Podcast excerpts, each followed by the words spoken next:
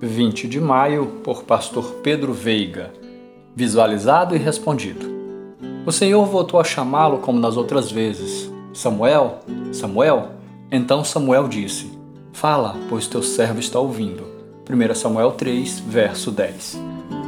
As redes sociais são um grande sucesso em nossa geração, e em minha opinião seriam em qualquer outra. Sabe por quê?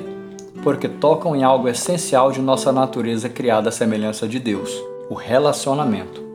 Relacionar-se tem a ver com entrelaçar vidas de tal modo que o amor que o motivou a fazê-lo flua sem impedimentos. Tem a ver com autoconhecimento e conhecimento do outro. Deus chama Samuel quatro vezes e na quarta ele se faz presente. A versão revista e atualizada diz: Veio o Senhor e ali esteve, e chamou como das outras vezes. Deus toma a iniciativa de relacionar-se, para tal, se revela. Visualizou? Agora é responder. O nome Samuel significa ouve Deus. Samuel estabelece um relacionamento porque posiciona-se consciente de quem ele é, um servo que ouve o Deus que fala. Ao responder, ele passa a conhecer melhor a Deus e a sua própria vocação.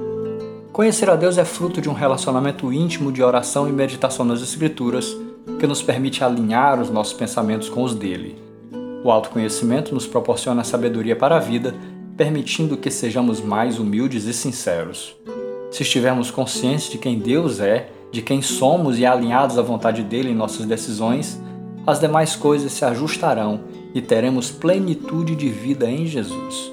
Visualizado e respondido, relacionamento estabelecido, problema resolvido.